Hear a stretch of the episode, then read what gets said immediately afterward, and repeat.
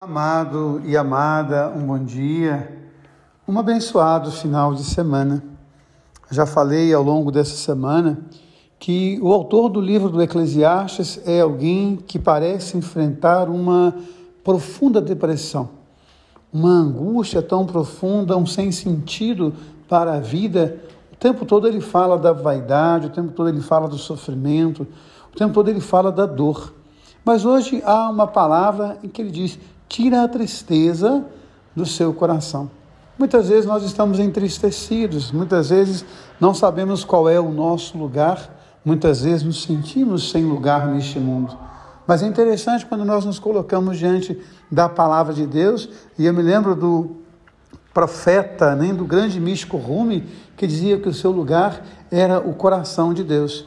Ele era muçulmano, ele contava histórias lindas sobre o amor de Deus. E há uma que eu acho muito bonita. Ele fala de um jovem que procurava o amor, que procurava Deus.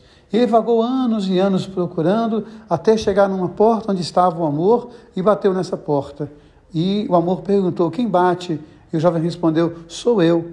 E o amor disse: Vai embora, aqui não cabem dois.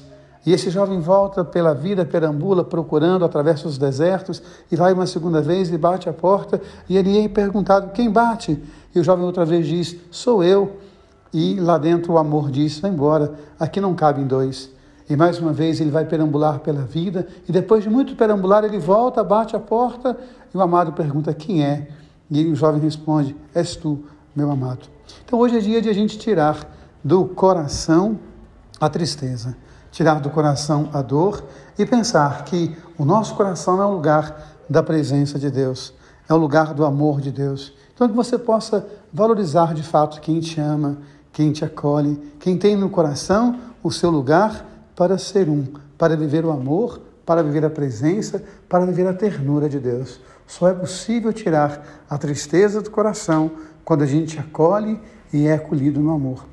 Por isso, todos os dias, essa expressão tão sublime do Deus que ama você, do Deus que ama em você.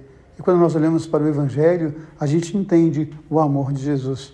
Ele fala do seu esvaziamento, aquilo que nós muitas vezes temos dificuldade de compreender, de esvaziar o coração para acolher o outro por inteiro e ser um com ele. É isso que Jesus faz. Ele se esvazia por inteiro para ser um conosco. Ele reza isso na oração do Evangelho de São João, quando ele diz Pai, que todos sejam um, como tu e eu somos um.